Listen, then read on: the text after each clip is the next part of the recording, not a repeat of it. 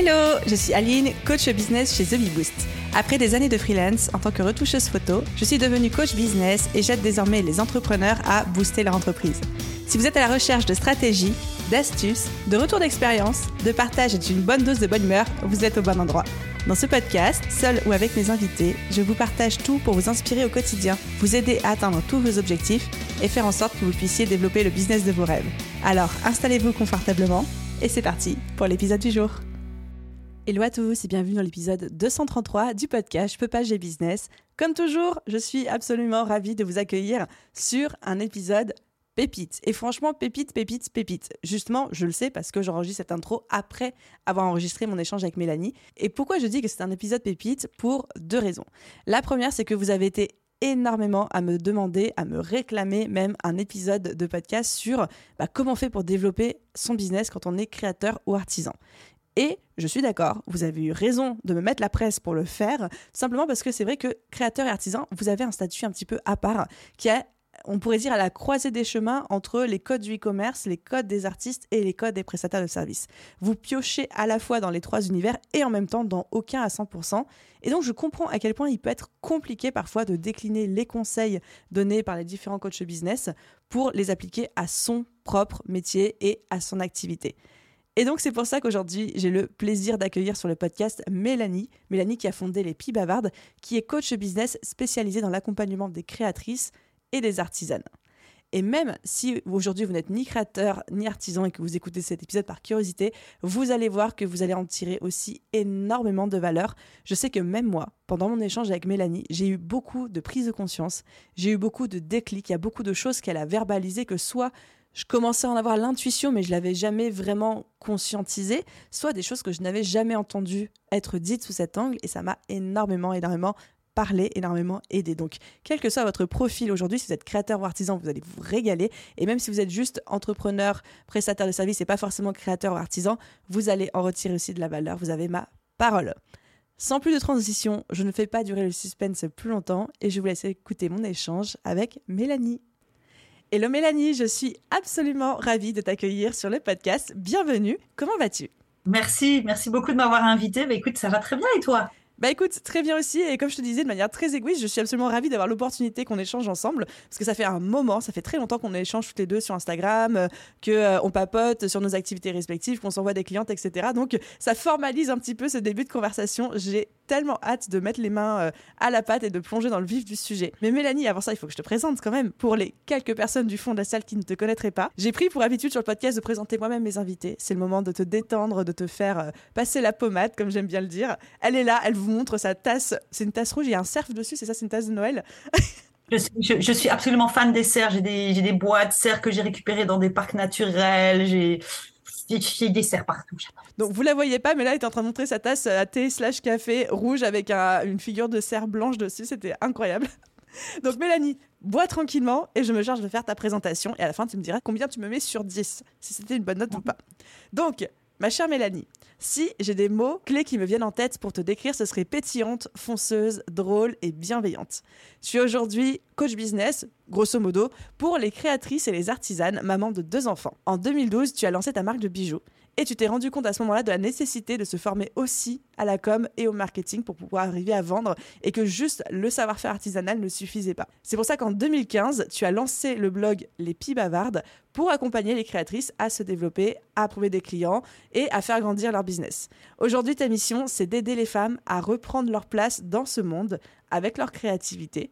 Et tu es aussi fondatrice du membership YouPi, ou YouPi, je ne sais pas comment tu le prononces. Youpi. Youpi. Ou un membership pour les créatrices où elles peuvent retrouver tout ce dont elles ont besoin pour gérer leur business, que ce soit du marketing, du mindset, la gestion des émotions, de la com, de l'entrepreneuriat, du business, comment fixer ses tarifs. Vraiment, vraiment c'est une offre à 360 degrés et un cocon où tu les accompagnes pour se développer. Est-ce que la, la présentation te convient? Est-ce que j'ai oublié quelque chose d'important? T'as rien oublié, c'est juste j'ai été créatrice à partir de 2009. Alors j'ai peut-être fait une boulette et mis 2012 quelque part, je m'excuse, je sais pas. Donc depuis 2009, donc ça fait longtemps que tu es là, tu vas pouvoir nous partager toute ton expérience aussi. Euh. Ouais. 2009. De 2009 à 2014, j'ai été créatrice. Et en fait, en 2013, je suis tombée enceinte et j'ai eu une grossesse euh, très compliquée parce que j'ai une anomalie utérine, en fait, et on l'a découvert à ce moment-là. Donc il y avait beaucoup de suivi, c'était très fatigant. Et en même temps, mon entreprise commençait à avoir du succès parce que ben, je commençais enfin à avoir le résultat de toutes les formations que j'avais faites. Et puis à l'époque, ça n'existait pas les coachs pour artisans.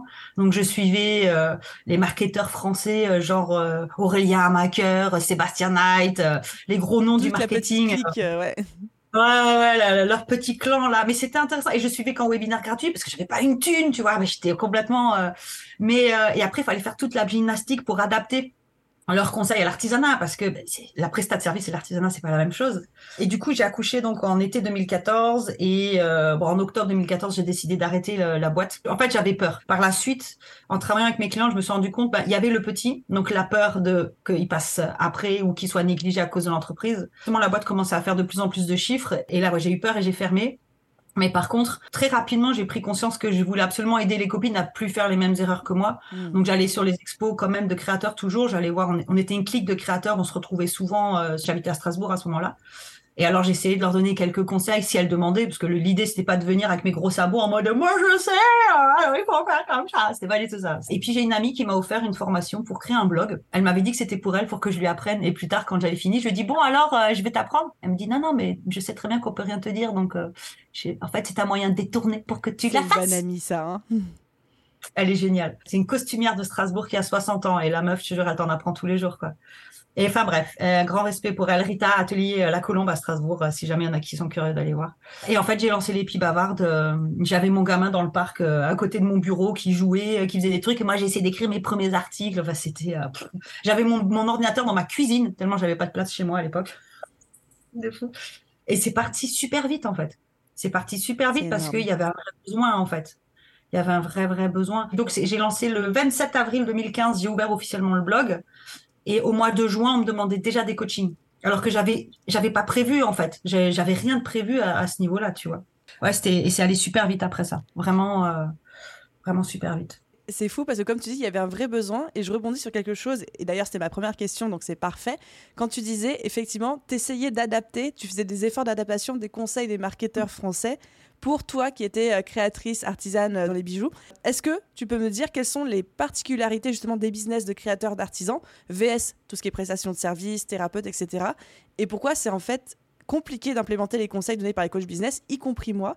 Et je te pose cette question parce qu'il y a ton expertise et moi je sais que l'audience du podcast me dit souvent, Aline, on aime tes conseils, c'est trop cool, mais nous, en tant que créateurs, en tant qu'artisans, des fois on a un peu de mal à nous y retrouver parce que ça prend pas en compte nos singularités et les particularités de notre business model. J'ai jamais vraiment réfléchi à, euh, à cette question. Les différences, elles sont là, tu vois, mais je veux dire, j'ai jamais pensé à les poser, à les verbaliser, donc c'est super intéressant. Déjà, je pense que la principale différence entre la prestat de service et l'artisanat, c'est que la prestat de service répond à un besoin. Et l'artisanat répond aussi à un besoin, mais dont le client n'a pas conscience. Euh, parce que moi, je reste convaincue que les pièces d'artisanat, elles ont une forte valeur émotionnelle. Elles apportent même parfois une forme de guérison. Hein. Euh, j'ose de plus en plus en parler avec mes créatrices. Au début, j'avais peur de passer pour une folle. de toute façon, de, base, je passe un peu pour une folle, donc euh, c'est pas trop grave finalement, un peu plus ou un peu moins.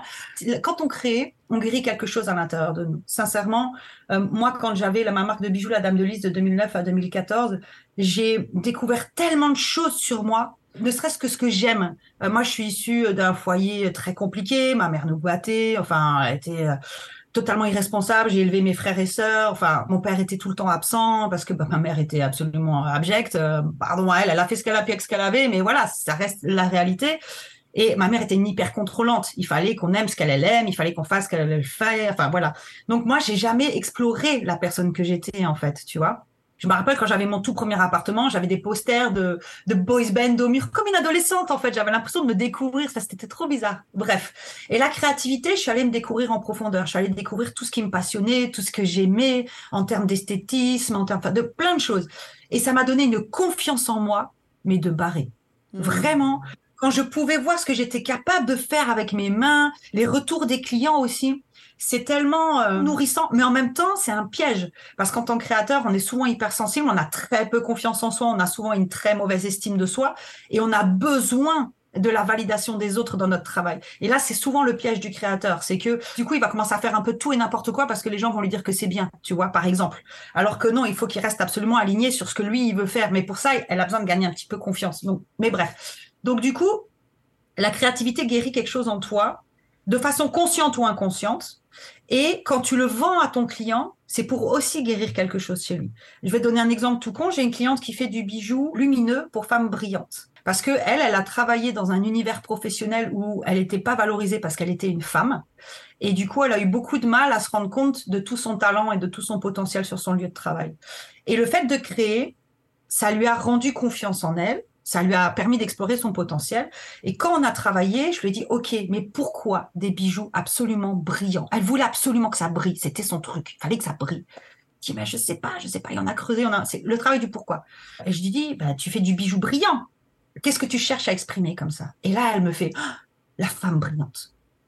Et du coup, elle vendait ses créations pour que les femmes qui pouvaient vivre des situations comme elle, elle avait eu où elles étaient sous-estimées parce qu'elles étaient des femmes au travail, c'était sa clientèle cible, mais ça pouvait être de façon plus globale pour la cible secondaire. C'était l'idée de quand je porte un bijou de cette créatrice, je me souviens que je suis une femme brillante. Quand je me vois dans le miroir avec ce bijou, je, me rappelle que je suis une femme. J'ai les poils, rien que de te le dire, toi, j'ai presque les larmichettes aux yeux. Mais et c'est ça en fait le travail de l'artisan. Pour moi, j'en suis convaincue L'artisan, il va guérir quelque chose, il va apporter quelque chose au client. Mais le client, souvent, il n'en a pas conscience. Moi, je dis toujours à mes clients, il y a trois pourquoi. Tu as le pourquoi pragmatique, ce que fait le zéro déchet, il apporte une réponse concrète à une problématique. Je veux consommer différemment pour préserver l'environnement, donc j'achète du zéro déchet. Il y a un pourquoi purement émotionnel, donc euh, typiquement euh, pour euh, les bijoux que je viens de citer, où j'ai une cliente qui peint des natures sur des vêtements, c'est absolument magnifique. Donc son pourquoi, il est plus en lien avec l'émotion, le partage du beau, la poésie, tu vois. Donc là, on est dans une autre communication. Et le pourquoi qui est plus un pourquoi pour moi d'appartenance, où en achetant la création, on va avoir la sensation d'appartenir à un groupe de personnes, par exemple des créations gothiques ou des créations punk ou euh, même des créations zéro déchet, ça peut aussi être un pourquoi d'appartenance. Mais bref. Et ces trois éléments-là, dans la prestat de service, tu n'en as pas besoin parce que tu réponds à un besoin. Exactement. Ah, j'ai besoin d'un logiciel de compta je te file ton logiciel de compta. Ah, euh, j'ai besoin fasse euh, mon feed Instagram. Allez hop, je te fais ton feed Instagram. Donc c'est pas du tout la même façon de vendre parce que souvent mes clientes elles me disent ouais mais j'ai l'impression de devoir créer le besoin, j'aime pas ça. Non, tu crées pas le besoin. Tu as besoin de communiquer pour que les gens se rendent compte que ce que tu proposes ça va les aider. Souvent, ils me disent, mais comment mes créations peuvent aider? Mais avec les exemples que je viens de citer, tu vois, il y, en a des milliers. J'ai accompagné tellement de personnes et à chaque fois, même dans l'objet le plus insoupçonné, il y a l'apport émotionnel et ouais, une forme de, de guérison de la personne. Pourquoi de guérison? Parce que le client, en s'offrant le travail de l'artisan, il peut devenir cette meilleure version de lui-même qu'il a envie d'être, en fait, tu vois. Et chaque fois, je suis convaincue à 100% que les créateurs, ils apportent ça aux mmh. clients. Et la prestation de service, elle répond à un besoin qui est beaucoup plus factuel en fait, qui est beaucoup moins émotionnel. C'est ça la grande différence. Et c'est pour ça que c'est difficile parce que quand on touche à l'émotionnel, c'est très délicat parce que là déjà la plupart des créatrices, comme on se l'était dit, elles sont hypersensibles. Pour moi, c'est c'est juste presque normal en fait parce que quand on est créateur, on a une sensibilité. On est artiste en fait, quelque au monde artistique. Mm, mm. Et je me rappelle mon professeur de littérature euh, quand j'étais à la fac. Un jour, il nous avait dit que le poète, parce qu'on étudiait la poésie, on étudiait Reda, et il disait le poète, c'est celui qui sait retranscrire l'invisible, ce que les autres ne voient pas. Et le créateur, c'est la même chose. Avec ses mains, il arrive à retranscrire ce que. Bon, là, je rentre dans un truc, c'est peut-être un peu perché, mais pour moi, on crée avec son cœur. Ça, c'est certain. Dès qu'on crée avec sa tête, par peur du manque, par peur de pas plaisir, on n'y arrive pas, on est bloqué dans sa créativité. Moi, mes clients, dès qu'elles sont bloquées dans la créativité, je sais que c'est parce qu'elles sont trop dans le mental et je les réaccompagne à s'aligner à leur cœur. Créer avec son cœur, ça veut dire créer avec son âme, parce que le cœur, c'est le siège de l'âme. Donc, quand tu crées, t'exprimes tout ce que tu as de plus pur en toi, tout ce que tu as de plus divin quand on y croit. Et c'est là que vient la guérison aussi, parce que du coup, tu es connecté à ta mission de vie, à ta mission d'âme en fait. Quand tu exposes tes créations, tu exposes ce que tu as de plus intime en toi, de façon consciente ou inconsciente. Tu exposes ton âme, tu exposes ce pourquoi tu es là. Et souvent, les créatrices, elles savent pas verbaliser. C'est là tout le travail du pourquoi en fait. Elles, elles arrivent à créer, mais souvent elles ne comprennent pas pourquoi elles créent ça, parce qu'elles ont l'habitude de porter tellement de masques pour plaire aux autres pour convenir à l'éducation qu'elles ont eue, au conjoint, à leur rôle de mère, etc., etc. Qu'elles se sont totalement oubliées, elles sont totalement déconnectées de qui elles sont. Et c'est que grâce à leur part créative qu'elles arrivent à se reconnecter à cette part intime d'elles-mêmes, à cette mmh. part profonde, à leur âme, tu vois au-delà en fait de la différence entre la prestat de service et l'artisanat, il y a toute cette dimension-là. C'est-à-dire que la dimension émotionnelle, elle n'est pas que dans l'objet qu'on transmet, elle est dans tout ce que ça nous apporte à nous en tant que personne et tout ce qu'on développe en tant que personne. Et quand tu es dans la prestat de service, t'as pas tout cet aspect-là. Et je reste convaincue qu'être un entrepreneur créatif, une entrepreneuse créative, c'est une thérapie.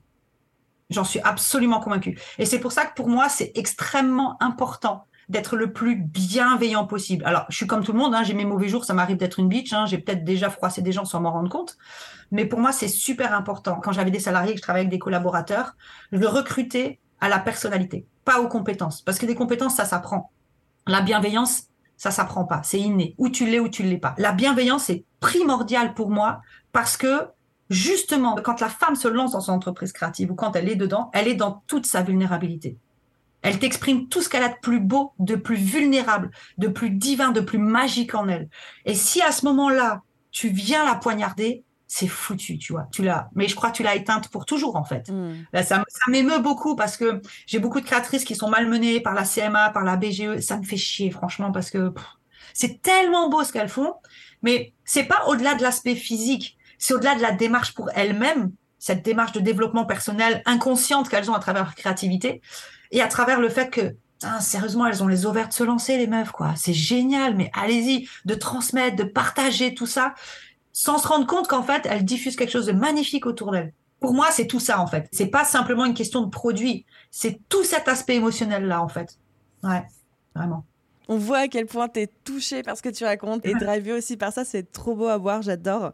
Et je suis d'accord avec toi sur le fait que pour moi, un créateur, un artisan, c'est un statut un peu hybride très particulier et ultra subtil qui est un petit peu à la croisée des chemins entre le produit physique et l'e-commerce, la prestation de service parce que je vends quand même quelque, un objet dont les gens potentiellement ont besoin d'une utilité, l'artiste mmh. parce que j'exprime une partie de moi, etc. Et en fait, c'est vraiment, j'ai à la fois besoin de tous ces mondes-là en termes de business model et de stratégie business et en même temps, je ne rentre dans aucune de ces cases où je peux pas me rapprocher d'un coach business e-commerce ou d'un coach business prestation de service ou d'un coach business pour artiste parce que j'ai à la fois besoin de tout et de rien en même temps, quoi. Donc, euh, tu l'as extrêmement bien décrit. Bah, en général, ce qui manque hein, quand on s'adresse à un coach qui n'est pas en lien avec la créativité, c'est justement tout l'aspect émotionnel. C'est, on parle d'un client comme euh, d'un numéro qu'il faut convertir avec des ROI, des trucs, des schling, des schling. Moi, c'est un petit peu l'erreur que j'avais fait à un moment aussi. J'avais un stratège qui est absolument génial. Il m'a fait tripler mon chiffre d'affaires et tout. On a, il est, mais le mec est génial. Mais il y a un moment, en fait, je me suis rendu compte que je m'éloignais complètement de l'aspect émotionnel pour moi, à titre personnel, de, mettre mon cœur dans tout ça. Je mettais plus que ma tête. Et ben, d'ailleurs, à ce moment-là, je me suis totalement désalignée. Et puis, j'ai eu, euh, comme je t'avais raconté, une baisse de chiffre d'affaires à ce moment-là. Et je me suis rendu compte que non, en fait, moi, déjà, c'est pas comme ça que j'ai envie d'être. Et c'est pas comme ça que j'ai envie de faire non plus. Quand on est dans l'artisanat créatif, on ne peut pas occulter l'aspect émotionnel. C'est impossible. Parce que nos créations véhiculent de l'émotionnel, de toute façon. Je suis complètement d'accord euh, avec ça. Et du coup, transition parfaite pour ma prochaine question. Donc là, on va rentrer un petit peu plus dans le concret. Si tu devais nous citer 3, 4, 5 max grandes stratégies que tu recommandes et sur lesquelles tu accompagnes tes créatrices pour se faire connaître et se vendre. Parce que comme on l'a cité, on touche un peu à tous les domaines et en même temps à rien de spécifique. Comment est-ce qu'on se fait connaître et comment est-ce qu'on vend, comment est-ce qu'on convertit sans renier justement toute cette partie artistique euh, d'émotion, de transmission, etc. J'ai pas envie de te dire la recette miracle, mais si tu en as une, s'il te plaît, dis-la nous, quoi.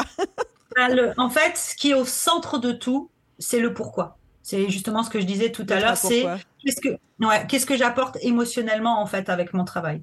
Et en fait, le pourquoi, c'est la marque. Et la marque, c'est pas vos produits, c'est le pourquoi, justement. Donc, c'est un cercle vertueux. Le pourquoi, c'est aussi vos valeurs. Donc, euh, c'est un travail que je fais avec mes clientes parce que, comme je disais, c'est souvent un travail thérapeutique. Elles y arrivent rarement seules. Il y en a qui arrivent juste avec ce que je diffuse. J'essaie de diffuser le maximum sur le pourquoi sur les réseaux sociaux pour qu'elles puissent le travailler d'elles-mêmes mais souvent elles ont besoin d'un coup de main parce qu'elles sont trop perdues, comme je le disais, trop noyées dans tous les masques qu'elles portent. Mais le pourquoi, c'est l'ADN de ta marque. Le pourquoi, il va influencer les produits, il va influencer la communication, il va influencer l'image de marque, il va influencer la clientèle cible. Euh, oui, je l'ai pas dit encore. Et parce que notre clientèle cible nous ressemble à 80% les clients des artisans, elles ont les mêmes besoins émotionnels que la créatrice, sauf que, je le répète très souvent, elles n'ont pas le même porte-monnaie, parce que souvent les créatrices ont du mal avec leur prix de vente parce qu'elles sont pas capables de s'offrir elles-mêmes leur création. Et quand je dis que c'est pas capable, c'est pas un jugement, c'est pas un dénigrement, c'est elles n'ont pas cette capacité financière là, et c'est ok en fait. Simplement, il faut pas projeter cette capacité financière d'achat sur celui de ses voilà, clients. Ça, sur sa clientèle. Ça, c'est le piège qu'elles ont souvent. Mais bref, là, je digresse. Le pourquoi, c'est à la base de tout. Donc, comme je disais, ma cliente qui faisait les bijoux lumineux, son pourquoi, c'était de faire prendre conscience aux femmes de leur lumière, qu'elles se rappellent qu'elles sont lumineuses. Pour un artisan, j'ai remarqué que les pourquoi des différentes clientes que j'ai eues souvent se regroupent dans des grosses familles. On peut dire un petit peu de pourquoi comme ça. Le pourquoi principal, c'est ce que moi j'appelle la liberté d'être. Moi, c'est mon pourquoi pour les pour les bavards, pour mon nouvelle entreprise créative que je suis en train de lancer. Elles, elles appellent plus ça l'affirmation de soi. Souvent, elles créent quelque chose qui permet à la personne de s'affirmer. Je reprends les exemples que j'avais avant. Le zéro déchet, quand on en achète, ça nous permet de nous affirmer auprès de notre entourage comme je suis une personne qui a envie de changer le monde à mon humble niveau et je peux exprimer cette part de moi parce que j'ai acheté à l'artisan des outils qui me permettent de le faire en fait, tu vois. Donc euh, le bijou que je porte pour exprimer ma personnalité, pareil. Et en fait, souvent les artisans accompagnent les femmes et les hommes aussi. Il n'y a pas beaucoup de créateurs pour hommes, mais il y en a quelques-uns, à oser être cette personne qu'elles sont. Mais justement, tout comme elles, elles osent être qui elles sont en se lançant dans l'entrepreneuriat créatif. Il y a toujours un effet miroir mm, mm. entre le créateur et son client. Tout le temps, tout le temps, tout le temps. Trouver son pourquoi. À partir de là, moi, ce que je fais faire à mes clientes, c'est que je leur fais faire décliner 12 thématiques à partir du pourquoi. Euh, je vais reprendre l'exemple de la créatrice de bijoux lumineux. Ça va être euh, oser briller, la femme au travail puisqu'elle ciblait les, les, les femmes euh, qui travaillent essentiellement, les femmes carriéristes. Ça va être les symboliques des couleurs parce qu'elle mettait certaines couleurs. Ça va être peut-être même parler, je sais pas, de l'archétype de Marie-Madeleine qui est un archétype de femme puissante. Ça dépend de la personnalité de la personne, mais elle doit décliner 12 thématiques en fonction de ce qu'elle a envie de partager. Ces thématiques-là, par exemple, oser briller, euh, l'idée c'est pas qu'elle devienne une experte en développement personnel pour oser briller. Non, c'est moi, mon expérience de femme à travers mon pourquoi, comment j'ai vécu ça, je le partage avec toi. Ce qui est l'essence même de son travail créatif d'ailleurs, hein, concrètement. Hein, et à partir de là, elles ont une thématique par mois de communication qu'elles peuvent décliner en quatre sujets pour avoir un sujet par semaine, mais elles ont aussi une base de travail pour créer des collections. Et, là, le problème, c'est que c'est du cas par cas. Tout dépend. Par exemple, en ce moment, je travaille avec une créatrice qui euh, travaille exclusivement avec les couleurs. C'est vraiment son truc, c'est les couleurs. Donc, on a déterminé qu'elle allait faire une collection par saison, que les couleurs allaient coller aux saisons et que sa communication, elle avait vraiment envie de véhiculer la symbolique des couleurs, les partages des couleurs pour que, par exemple, si la cliente, elle a choisi une boucle d'oreille verte au printemps, ben voilà, c'est parce que tu as une volonté de croissance. Après, elle a un côté un petit peu dev perso où il y a une petite phrase positive qui est envoyée avec le bijou, etc., comme un petit peu mantra. Et le bijou, c'est comme un bijou mantra en fait finalement. Mm. Quand tu le mets, tu te souviens de ça, tu vois. Ou alors je vais avoir par exemple une créatrice qui fait des chaussons pour enfants. Et eh ben toute sa communication, ça va être sur bah, être maman aujourd'hui, être une maman, une femme multicasquette, l'apprentissage de la marche. Oh, mon fils ou ma fille a appris à marcher plus tard que les autres. Est-ce qu'il est nul? Euh, Chic et tchac. Et l'idée, c'est pas de devenir une experte pédiatrique. C'est toi, ton expérience de maman. Comment t'en es venue à créer tes chaussons? Est-ce que tu as eu cette peur que ton enfant il marche plus tard que les autres, etc. Et ça, tu le partages. Et donc, si je reprends maintenant l'exemple des couleurs, par exemple, la créatrice qui avait les couleurs, ça va lui déterminer ben, la collection printemps, la collection été, la collection automne, la collection hiver. Est-ce que, du coup, tu veux faire ces quatre collections-là ou c'est trop de boulot? À ce moment-là, on fait plutôt deux collections par an et on rassemble printemps, été, automne, hiver. Et il y a toute cette symbolique, tout ce travail derrière. Pour la créatrice de bijoux, c'est pareil. Ça va dépendre de sa clientèle cible, de ses valeurs. Donc le pourquoi, ça reste la base. Mais après, comment elle va déterminer le produit qui en découle, ça dépend déjà si elle veut faire de la pièce unique ou de la création en série. Alors souvent, ils me disent tous pièce unique. Et là, j'aime bien leur rappeler, oui, mais pièce unique, c'est du haut de gamme. Est-ce que tu es prête à assumer des prix haut de gamme? Ok, donc on va déjà revenir à de la création en série dans un premier temps, hein, et puis ensuite on verra. Mais l'idée donc, c'est vraiment à partir du pourquoi de déterminer des thématiques, des valeurs même, ça peut être les valeurs qui découlent de ce pourquoi, et à partir de là, de décliner des collections de produits ou des gammes de produits qui peuvent être là à l'année aussi, donc du coup, elles peuvent faire ce que j'appelle le lancement orchestré tous les mois. C'est-à-dire, euh, il y a notamment la créatrice L'Ostrara Bijou qui fait ça très très bien. C'est-à-dire que bah, tu teases sur le thème, par exemple sur un mois, il y a une semaine où tu vas teaser sur le thème de ta collection qui arrive. La deuxième semaine, tu vas te montrer un petit peu travailler euh, à l'atelier en montrant des pièces en work in progress. La troisième semaine, tu vas commencer à montrer des pièces finies. Et la quatrième semaine, le lundi, tu dis bah voilà, dimanche, il y a tout qui est en ligne. Il y a un petit compte à rebours. Et ça, c'est une stratégie de vente quand on crée du stock à l'avance. Par contre, si on veut créer que à la commande, là, ben, chaque début de mois, on va ouvrir le carnet de commande en disant aux gens, bah voilà, j'ai 20 euh, places pour 20 créations, c'est maintenant ou pas, tu vois, par exemple. Donc en fait, on découle du pourquoi, on détermine le produit, mais après toutes les stratégies qui découlent derrière, elles dépendent de la créatrice, elles dépendent du produit, elles dépendent de la clientèle cible et elles dépendent de ses prix. Donc c'est, il n'y a pas vraiment de réponse universelle en fait. Mais moi, ce que je dis tout le temps à mes clientes, c'est que le plus important, c'est le kiff le kiff et le cœur. À partir du moment où tu commences à créer des produits par peur du manque, tu t'éloignes du cœur, tu crées avec ta tête et c'est terminé. Ça marche plus généralement, on n'arrive plus à vendre, ça bloque, il y a un blocage. Euh, Exactement. Certains, les plus spirituels diront blocage émotionnel et les d'autres diront juste blocage tout court business, stratégique. Mais oui, effectivement, ouais. Mais parce que du coup, on a. Après, c'est intéressant parce que les émotions découlent du mental, tu vois. Donc euh, c'est pour ça aussi que moi je leur fais faire de la gestion émotionnelle parce que quand on travaille avec le cœur, ça veut dire on travaille avec ses émotions, mais en sortant de la peur et en restant dans cette ouverture. La peur, c'est quand on est dans la fermeture. Tu vois, j'ai déjà remarqué. Tu vois, j'ai toujours à mes clientes, oui, mais comment on sait quand on est euh, dans l'intuition, dans le juste et dans le mauvais chemin? Je dis toujours, ben, quand tu sens le ah cette ouverture, cet enthousiasme, oh, cette chaleur et tout, c'est là tu es dans, dans le bon. Et dès que tu commences à euh, à redescendre comme ça et à avoir la tête qui s'emballe, les questions, les machins, les peurs, les doutes, tu es dans le mental. Et c'est tout un apprentissage parce que malheureusement petit, on nous a souvent dit d'arrêter de, pleurer devant les gens parce qu'on dérange ou d'arrêter de, tu vois, on nous a souvent obligés à mettre nos émotions de côté. Donc aujourd'hui, on est des grands incompétents émotionnels, tous autant que nous sommes, et on a besoin d'apprendre à gérer ses émotions pour rester dans le cœur et pas s'enfermer dans la peur. Mais c'est clair, net et précis. Et j'ai même pas la réponse exacte de pourquoi ça arrive, mais dès que tu es dans le mental et dans la peur, tu te coupes en fait finalement de, de tout ce qui t'anime et dans ta façon d'écrire, ça se ressent, dans les produits que tu crées, ça se ressent. Il y a, il y a quelque chose qui se ressent, qui n'intéresse plus les gens, parce qu'il n'y a plus ton cœur en fait hmm. dans tout ce que tu fais. Donc j'ai toujours le pourquoi, et, le cœur, mais finalement, le pourquoi et le cœur, c'est quasi la même chose. Hein. Mais vraiment, c'est rester aligné sur son cœur, rester aligné à son pourquoi. Et après, tout le reste, ça reste du marketing de base, mais qui dépend du cas par cas. Mais ça, c'est la base. C'est vraiment la base. Rester aligné à, à son pourquoi et son cœur. C'est tellement, tellement intéressant. Autant en tant que coach business, où moi, je m'adresse plutôt aux prestataires de services, etc je vais mettre un énorme accent sur, et les, auditeurs du podcast vont rigoler de me l'entendre encore une fois répéter, tout ce qui est clientèle la cible, etc., en disant c'est de là que découle tout parce qu'on se met au service de quelqu'un ou au service d'une mm. cible. Et autant, toi, tu as totalement raison de te dire, bah, pour les créateurs, les artisans qui ont cette grosse dimension artistique, etc., c'est le pourquoi, c'est le cœur, c'est l'âme, c'est cette vibe, en fait, ce flow, on appelle ça comme on veut. Et il faut vraiment préserver ça. C'est un, un, diamant qu'on garde. Mm je suis en train de partir dans des trucs euh, complètement délirants et très poétiques. mais oui, en fait, ça pour dire je suis d'accord avec toi. Quoi. mais la clientèle cible, c'est très important. J'ai développé euh, le concept des cinq piliers. Après, quand je dis j'ai développé, j'ai rien inventé. Hein. C'est en regardant une vidéo de Simon Sinek sur les cercles d'or que ça m'est venu, en fait, où justement, le pourquoi, il s'aligne avec la clientèle cible, avec la signature artistique, avec les prix et avec l'image de marque. Si un de ces cinq éléments est désaxé, il y a une incohérence qui fait que les gens n'achètent pas. Ça, c'est systématique. Souvent, les créatrices, elles me disent, ouais, les gens, ils n'achètent pas parce que je suis trop chère. C'est pas vrai. J'ai des créatrices qui ont déjà doublé leur prix à cause de mon atelier et elles vendent. Mais après, oui, si tu doubles tes prix, il faut que tu recibles ta clientèle, il faut que pas que tu te mettes dans la peur de pas vendre parce que tu es plus cher, il faut que tu revoies ton image de marque, etc., etc. Bien sûr. Après, derrière, il y a des concepts, des rouages marketing logiques, en fait, tu vois. Mais euh, la clientèle cible, c'est super important. Et communiquer sur son pourquoi sur les réseaux, ça l'est aussi. Moi, je dis à mes clientes, elles doivent communiquer à 80% sur leur pourquoi. Donc, sur cinq publications par semaine, il y en a quatre, c'est sur le pourquoi, et une, c'est une publication commerciale.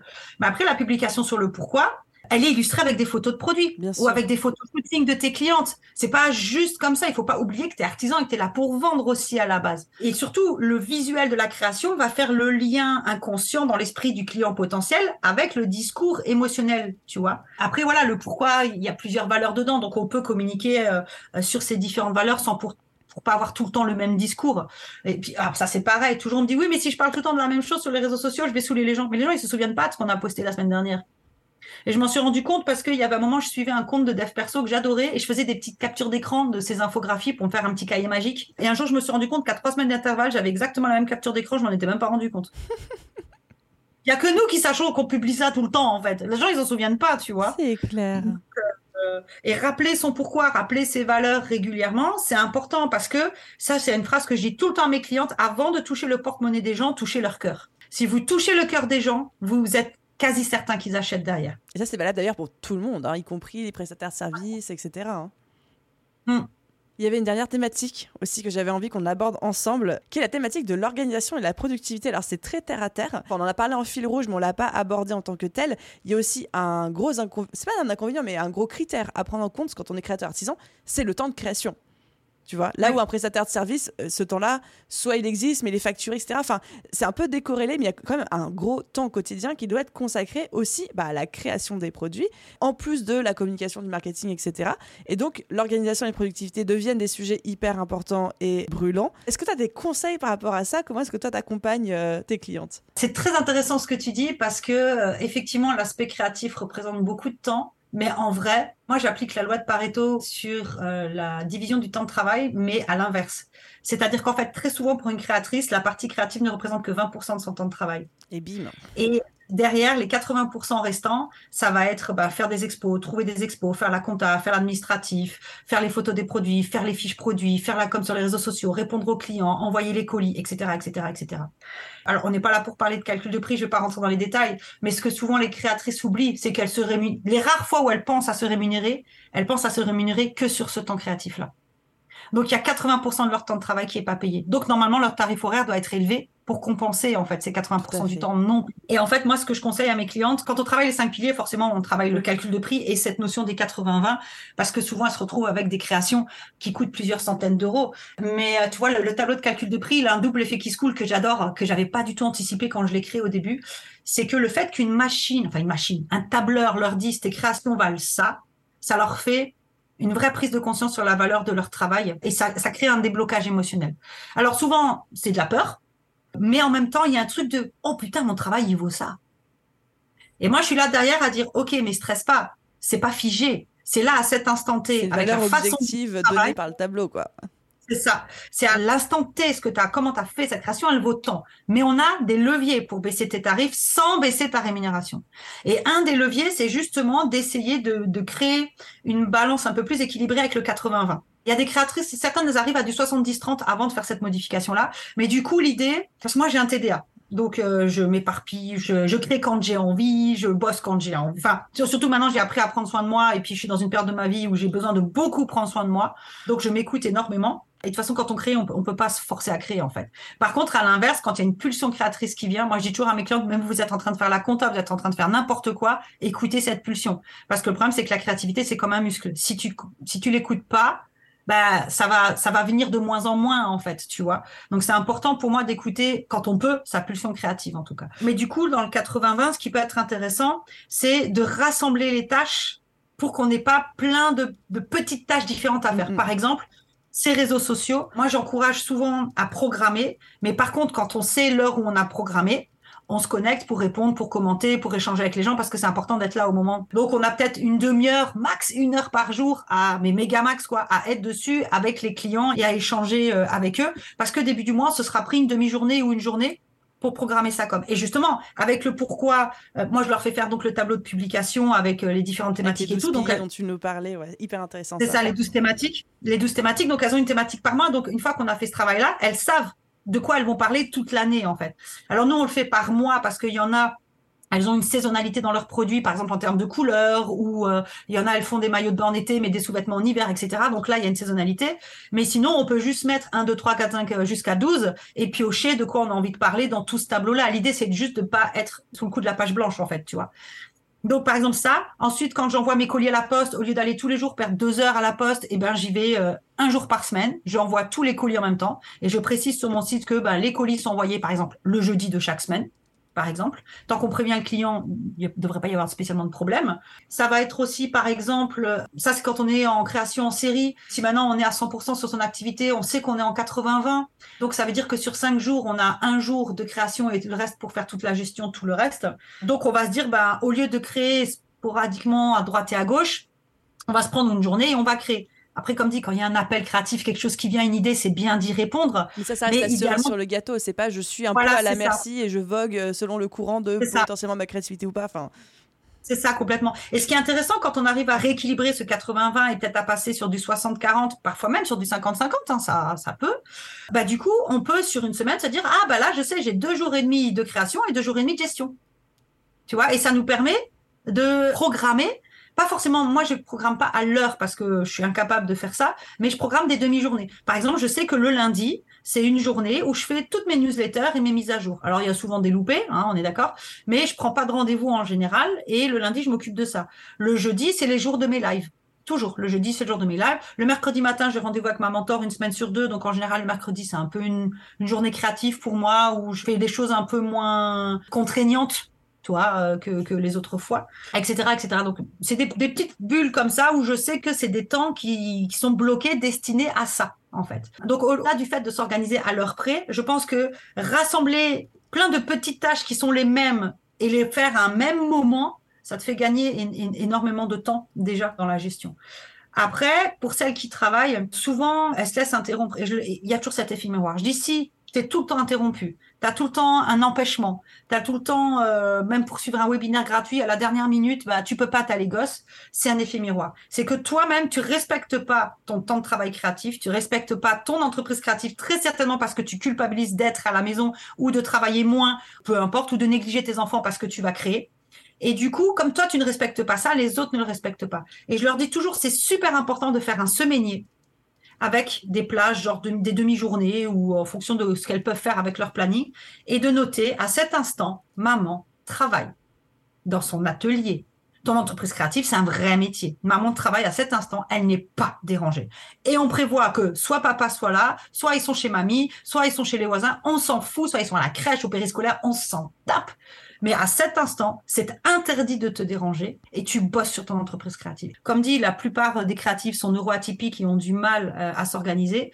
Mais l'idée, c'est essayer, dans la mesure du possible, de rassembler plein de petites tâches qu'on fait dans la semaine qui sont du même domaine, les faire à un moment précis, comme ça on est dedans, on est à fond, on le fait, après c'est fini, tranquille, pépouse, et de se faire un semainier qu'on affiche sur le frigo, dans la cuisine ou peu importe, et on dit aux gens, voilà, là, là, là, là, on ne me dérange pas. Je travail.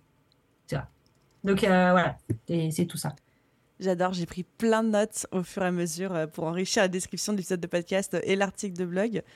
Merci Mélanie. Je pourrais continuer, je pense, à échanger avec toi pendant encore euh, des heures et des heures, tellement tu es animée, passionnée et tellement c'est intéressant. Je découvre moi-même plein de trucs parce que même si j'accompagne beaucoup de créatrices et d'artisanes à travers mes programmes, ça reste quand même des profils super spécifiques et j'ai pas ton expertise là-dessus. Donc, trop contente de toute la valeur que tu viens d'apporter. Merci pour ça. Et du coup, moment de, de promo, si on veut bosser avec toi, s'il y a des personnes qui disent non, mais Mélanie, elle est ouf, je veux trop travailler avec elle, je veux en savoir plus sur ce club euh, Youpi, etc. Est-ce que tu peux nous dire un petit peu comment travailler avec toi et où te retrouver?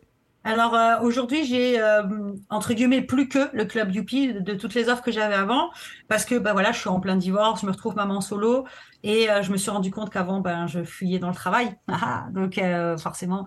Donc maintenant, moi, j'ai plus que mon club Youpi, mais du coup, j'adore parce que je peux vraiment me concentrer dessus. Il est, il est enrichi, il est, j'adore l'offre de mon club Youpi.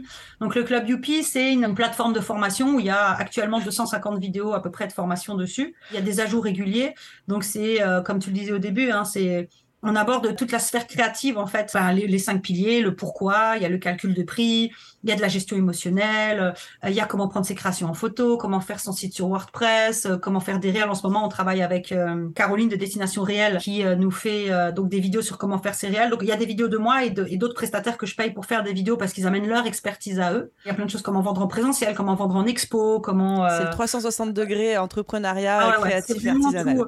Et la vraie valeur ajoutée pour moi, c'est qu'on a une bibliothèque administrative. Donc, il y a Anne de Microlibris qui est une créatrice qui est extrêmement douée pour décrypter l'administratif. Et elle a fait toute une bibliothèque, on a une centaine de fiches administratives où elle adapte les textes administratifs aux créatrices, en fait. Elle leur dit, bah voilà, ça, ça dit ça, mais pour la créatrice, ça veut dire quoi? Bah, ça veut dire ça, et tu dois faire ça. Donc voilà, c'est vraiment l'idée, c'est de soulager au max la charge mentale de la créatrice et de répondre le mieux possible à toutes les questions qu'elle peut se poser. Et c'est en ça où euh, le Club Youpi est intéressant selon moi, c'est qu'en fonction des questions, moi je refais des vidéos derrière. Et donc ça, c'est tout le temps nourri en fait.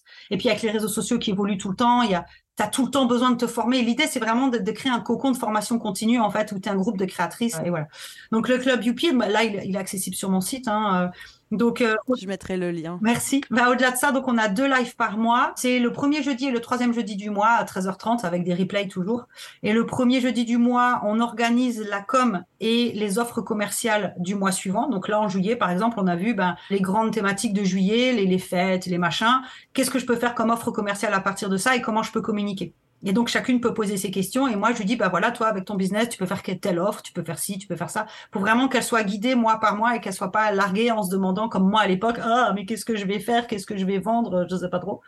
Et le troisième jeudi du mois, c'est plus un workshop, en fait. On va approfondir certaines thématiques. Euh, et là, c'est des ateliers de deux heures par exemple, le pourquoi, il y a des vidéos du pourquoi sur la plateforme Youpi, mais on a travaillé le pourquoi pendant deux heures sur un atelier comme ça où je répondais aux questions de chacune, je les aidais à déterminer le pourquoi, à se poser les bonnes questions, tu vois.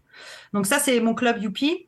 Après, à côté de ça, je travaille avec Lucie, la chineuse de créateurs. On fait donc des événements. On, fait, on a créé les sommets des créateurs en janvier 2022. On a commencé, on en fait un tous les trois mois. Là, en juillet, on devait en faire un, on l'a pas fait parce qu'elle, comme moi, on a besoin de temps en fait de récupération. On a beaucoup, beaucoup euh, donné ces derniers temps. Donc voilà, les sommets des créateurs, pareil. L'idée, c'est de proposer à, prix tout doux une semaine de live. Et l'idée, c'est vraiment, on a vraiment vu cet événement comme tous les trois mois, viens prendre ta dose de boost et ta dose d'infos pour organiser tes trois mois à venir, anticiper Noël, anticiper des trucs comme ça, tu vois. Donc voilà, le club Youpi, c'est mon bébé. J'adore ce club. Et puis comme dit, voilà, les sommets des créateurs avec Lulu et les masterclass qui vont commencer euh, à revenir euh, régulièrement à partir du mois prochain. De toute façon, je mettrai euh, tous les liens réseaux sociaux, les liens de ton site, etc., du club Youpi dans la description. Si on veut venir te parler suite à cet épisode de podcast, c'est quoi la meilleure plateforme pour le faire? Je suis beaucoup sur Instagram. Facebook, euh, j'ai arrêté. J'ai seulement mon compte parce que bah, pour faire les publicités, tu es obligé d'avoir un business manager et une page. Euh, mais je suis très, très, très rarement sur Facebook. C'est vraiment plus un outil qui m'intéresse. Donc Instagram. Instagram pour bien faire un euh, coucou. Ouais, un peu coucou, ouais, parce que les mails, je suis un peu longue à la détente, j'avoue. Instagram, c'est un peu plus, je suis un peu plus réactive en fait. Et eh ben, je mettrai le compte Instagram aussi dans les liens en description de cet épisode. Mélanie, c'était un plaisir. J'ai tellement, tellement appris. Merci beaucoup pour euh, ta générosité, pour ton partage de valeurs. Euh, et euh, franchement, merci. C'est incroyable. Merci beaucoup. C'était un vrai plaisir. Merci beaucoup. Et puis, je te dis à très vite. Oui, avec plaisir. Et voilà les amis, j'espère que cet épisode vous a plu. Comme je vous l'ai dit dans l'introduction, pour moi c'est un épisode pépite. J'en ai retenu énormément de choses, mais si je devais résumer les trois principales, la première, c'est le fait que quand vous êtes artisan ou créateur, vous répondez à un besoin chez votre client. Et je sais que souvent, on dit, bah, Aline, je résous pas de besoin, comment je fais, etc. Eh bien, vous résolvez, vous répondez à un besoin émotionnel. Pas quelque chose de concret, mais un besoin émotionnel. Ça, c'est la première chose. La seconde chose que j'ai adoré chez Mélanie, c'est la description des trois pourquoi. Le fait d'établir trois pourquoi, un pourquoi pragmatique, un pourquoi émotionnel et un pourquoi d'appartenance. Et c'est à travers ces trois pourquoi que le pourquoi d'un créateur, d'un artisan, mais aussi quelque part d'un entrepreneur, quel que soit son business model, eh ben, ça aide à cristalliser un petit peu notre ADN de marque, pourquoi on fait les choses, notre communication, etc. etc. Et la troisième et dernière chose qui m'a marqué, je le savais, mais je ne l'avais pas verbalisé sous cette forme-là, c'est que même quand on est créateur, même quand on est artisan, même quand on a un métier manuel, il n'en reste pas moins que votre temps doit à peu près correspondre entre du 20% de temps de création et 80% de temps de communication et de marketing. Et je trouve que ça, ça peut même s'extrapoler aux entrepreneurs de prestation de services, alors peut-être pas sur du 20-80, mais de se dire que la part dans nos entreprises accordée à tout ce qui est comme marketing, compta, administratif, bref, gestion d'entreprise, c'est une part prépondérante, voire même majoritaire dans nos emplois du temps, et qu'il ne faut pas sous-estimer ça, il ne faut pas penser que notre temps, c'est 85-90% de notre métier passion, de notre cœur de métier, et juste 20-15% d'entrepreneuriat alors que c'est tout l'inverse. Voilà pour ma petite conclusion personnelle. Tous les liens qu'on a cités avec Mélanie sont évidemment listés en description de cet épisode de podcast. Un grand merci de l'avoir écouté jusqu'au bout. N'oubliez pas, si ce podcast vous plaît, si cet épisode vous a particulièrement plu, de laisser une note et un commentaire. Ça aide énormément, énormément le podcast à se faire connaître, moi à être toujours plus motivé pour vous offrir des invités de qualité, des épisodes avec beaucoup de valeur. Un grand merci à tous ceux qui quotidiennement prennent le temps et la peine de le faire. Et à vous tous, je vous souhaite une merveilleuse journée, soirée, après-midi, nuit, où que vous soyez. Et je vous dis à très vite pour un prochain épisode. Bye tout le monde